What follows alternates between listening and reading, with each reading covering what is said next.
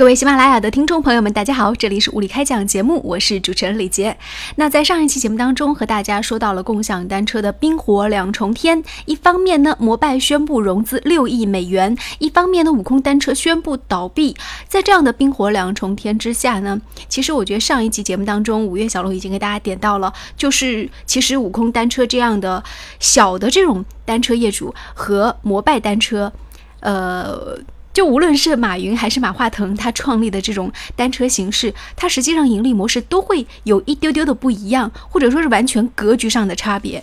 到底这个格局有什么样的差别呢？为什么说这好像就是一个蚂蚁跟一个大象在对抗的感觉呢？那今天我们在节目当中会邀请五月小龙先生给大家呢带来一些比较幽默的一些点评和解读，相信又会是一期非常精彩的节目。当然，为什么说悟空单车会倒闭呢？那中国目前的这个共享单车的市场究竟是什么样的局面呢？为什么有那么多城管看到共享单车就觉得头很大呢？哎，如果共享单车在印度、在越南，又会是怎么样的情况呢？嗯。可能就不剩一片铁了，直接当废品给卖了。呃，下面我们就请五月小龙带来非常精彩、非常嬉笑怒骂的解读。工作联系，请联系我的工作 QQ 号幺幺六三二七七七七。开始吧，Action！最新最快的头条，我们为您带来独家解读。无理开讲，总有不一样的观点。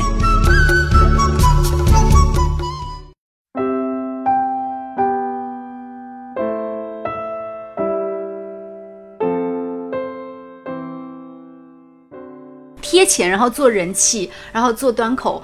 但是像悟空单车，它就是要去通过押金来赚钱，因为他有讲到说，累计一万用户收了，当时前面四个月的时候，当时是收了一百万押金，然后最高的时候每天大概日活是两三千，初期用户也付了，收了四五万，后来就免费起了，所以最后他的项目关停的时候，总共还亏损了三百多万。我想问他这个三百多万是怎么计算出来的？他怎么会亏这么多钱？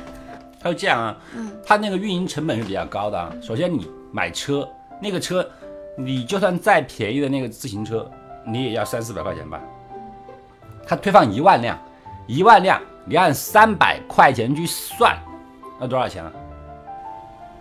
三百万。那照这样的模式来说，悟空单车为什么他不愿意，或者说他没有想过去找一些大企业把它收购了呢？直接。其实我们刚刚也谈到了，在这个盈利模式上面呢，基本上啊。每一种游戏啊，你要怎么去玩？首先你得解决怎么赚钱这件事儿。你不能赚钱，就难以维持下去，是吧？我们说在这种共享单车之前，曾经还出现什么滴滴打车，是吧？滴滴打车的时候也在构思各种那种就赚钱的方式。大家在幻想，幻想什么呢？我们是不是因为由于我们的那共享单车的数量提高了以后啊，我们可以上面做广告，是吧？而想着做广告。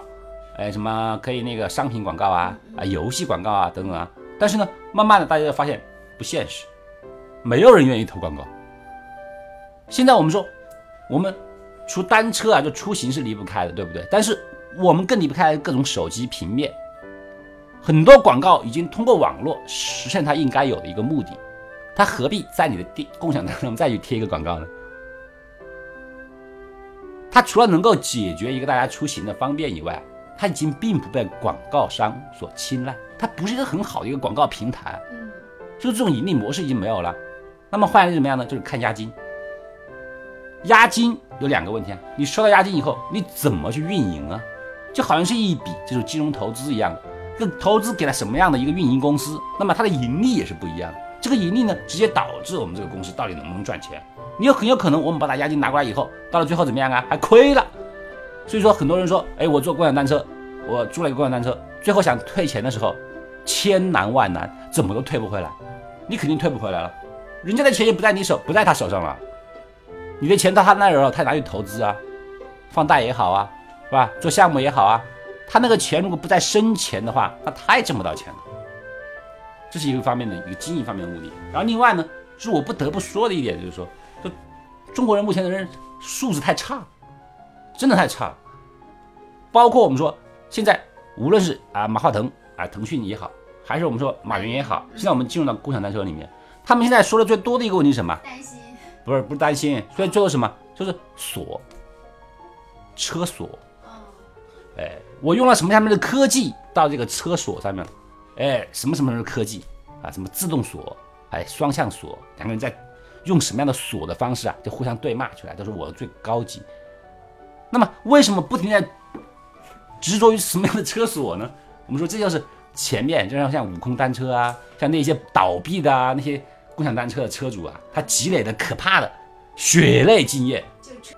我们很多时候说锁永远锁是小人，是吧？他是不锁君子的。嗯，君子坦荡荡，他要锁干什么呢？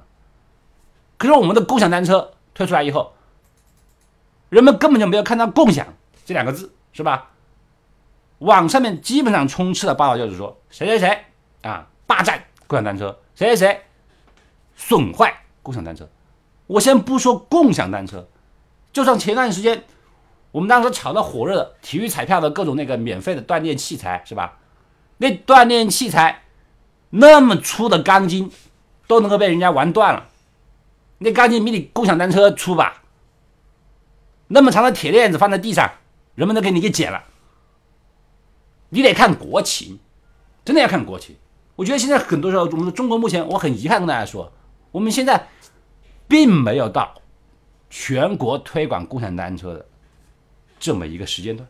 嗯，你看，我们说现在最先开始两个新闻，第一个，我们说悟空单车最开始推什么地方啊？推大学城。嗯，它为什么推大学城？它少量放在市中心，嗯对，谁不知道放在市中心都没了，是吧？这大学生素质高嘛，结果呢，也被百分之九十没了。都没了。那么相对来讲，中国的一些素质相对较高一个人群，你们来去使用，也是这种下场。而另外有一个新闻呢，也很有意思，什么？他军区大院推出了一个共通告享单车，禁止使用共享单车。为什么？因为旧式的共享单车里面，它有一个最大的一个特点是什么？就是自由停放，每一辆车里面是一个电子锁。嗯，我开了锁以后，车就走了。哎，然后呢，到时候呢，找个地方呢，我就把这个锁闭上，我就可以走。结果导致呢，所有的车乱停乱放。本来是为了一个什么呀？便利交通，结果这个共享单车本身就变成一个阻碍。我们经常说可以看到路上到处停满了各式各样的共享单车。单车，那么军区大院为什么禁止共享单车？他说，不少人在军区大院里面使用共享单车，造成乱停乱放，怎么样呢？有损军人的形象。那确实有一点。所以呢，他说，在制定出一个完整的一个管理措施之前，军营大院暂时不准坐共享单车，是吧？他们都知道做这样的事有损形象，丢脸，就这么回事儿。是不是还会担心说那个车用坏了，然后那个就是赔不出来？因为很多人那个车会坏呀、这车不是维坏，是吧？人们都知道，说我交了押金的是吧？押金并不是说你有了这个车的一个使用那个所有权，你只是一个使用权，这个使用权是大家一起的，所以叫共享。但是很多人只是觉得我给了钱，即便这个钱可能还能收得回来，花了钱他就没有把人家的车当一回事儿。共享单车为什么那么容易坏？不为什么，都不把它当粮食嘛。不是自己的孩子不心痛，三下两下一辆车就坏了，乱停乱放，怎么乱停呢？啊，一脚踹地上也是停，对不对？轻轻的靠在墙上也是停。你不是自己的单车，你怎么停啊？谁管你怎么停啊？所以说，为什么现在出现了大量的共享单车毁坏？我们昨天有一个新闻里面，我们说摩拜 O A F F 在网上城管城管有一管，对，在网上对怂，说什么呢？就说啊，他们说建议把所有没有智能定位系统的单车全部销毁。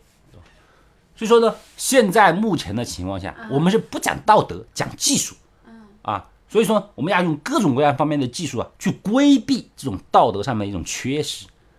比方讲，我们今天共享单车里面是那个呃那个摩拜吧，他提出了，他是第一家建立一个电子车筐的一个技术出来了，就说呢，我这个车锁是吧，只有在指定范围一个电子车筐的那个范围里面，它才能够落锁，它才能够开锁，就是你不能乱停乱放了。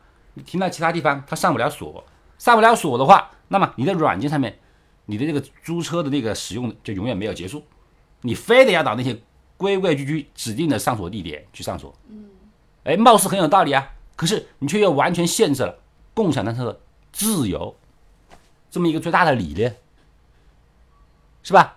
你讲规矩，我就不自由了；我自由了，我就一点不讲规矩了。所以这个矛盾呢，就在很长的时间里面都是存在的。所以说想来想去啊，也只有马云和腾讯这两个不缺钱的主，是吧？腾讯哎，不在乎，不在乎。我们抢的就是一个移动支付的一个端口，是吧？坏了就坏了，有钱，哎，淘宝买呗，是吧？他们也想试一试这种模式，因为它确实可以聚拢到一些钱。那个押金，如果他使用的人足够多的话，每天在账上押金的那个数字都是很惊人的。其实你看到，我们说，在中国移动支付里面最可怕的一个点是什么样的？无论你到任何一个小店里面，他们都可以拿出一张打印出来的二维码，你扫码就可以支付。这种扫码支付的方式，就已经是在抢占一个移动支付的一个端口了。所以，共享单车在目前这段时间里面，肯定是在政府的一个强力推广。那么，这个数量在不停的增长啊。这个移动支付的端口，作为这一两个金融寡头来讲，他们也舍不得放弃。尤其是我们看到那个，你看前段时间，马云，马云推说什么呢？他说，只要使用了他的那个支付宝。支付宝里面，你的消费是可以累积为信用分数的，是吧？六百五十分以上是可以免费使用共享单车，不用不用押金了。那么是不是意味着免费呢？那肯定不是。六百五十分以上的那个芝麻信用度，那就意味着你要不停的去消费啊，不停的淘宝啊，不停的做金融啊，是是吧？羊毛仍然出在羊身上，只不过换了一只羊去薅而已。但是都是他一个体系里的钱，嗯。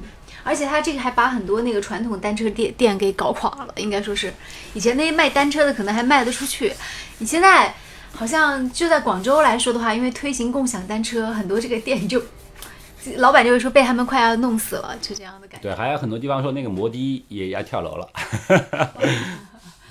就摩的打车的地方，原原来一天还有十几个单子的，有了共享单车的话，一天连几个单子都很少有。然后甚至还有很多网上现在新闻就是讲摩的司机啊趁人不备的时候就不停的在毁坏共享单车，是吧？恨之入骨了。但是它确实给城市道路带来很多这种问题。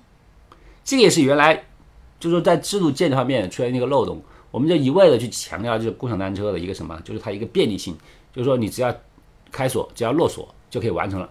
那谁都觉得自己要很方便了，对不对？我到了自己家公司，到了自己家门口的时候，我当然最好把锁。把车锁在门口啊，是吧？都是这么觉得很方便了，就是却忽略了自己一个什么呢？忽略一个什么？我们作为一个公民的最基础一个道德修养，这个问题啊，不是一个共享单车可以解决的。嗯，但是我还个人还蛮看好共享单车的前途和它的这个经济，呃，在资本市场上的一个表现的，所以我觉得它还是很有前景的一个事情，在未来有一天，它也许真的会是，就是。而且我们现在已经看得到，它就是还是挺挺好的一个一个投资的一个选择。很多东西都是很好啊，没有说不好，真的要看环境、看国情。嗯，换句话来讲，我们刚才说的一样，你现在把共享单共享单车这种模式是吧？你放到印度去啊，你放到越南去，你一片铁都收不回来。你今天放过去，明天别人抬过去就废品收购站了。那那个密码锁怎么解决？他不要车。我把你车拿去卖了，卖铁，卖十块钱就可以，十块钱也是钱。可是监控会拍下来，监控拍下来，很多人监控都拍下来，你怕吗？这很多时候你说道德层面的一个约束啊，跟法律层面的约束啊是不一样的。那比方说，当时有条新闻，深圳里面，深圳说闯红灯，闯红灯，你说完全说他犯法也不犯法，他采用什么方式啊？他用电脑监控。他把所有闯红灯的人的脸进行一个电脑识别，然后呢，在路边立一个很大的一个电子屏，识别你的脸以后，就把你的身份证号码、把你的住址，然后就嘟嘟嘟在屏幕上显出来，是吧？他说我罚不了你的款，我要丢你的脸，我丢你的人，在不在乎呢？在乎。闯红灯的人就是不要脸的，他们根本就不在乎，你只有是浪费了这个屏的钱而已。好，感谢大家关注收听了今天的物理开讲，上下左右点一点，我们再相遇哦。我是李杰，今天带来点评的是吴越小龙先生，拜拜。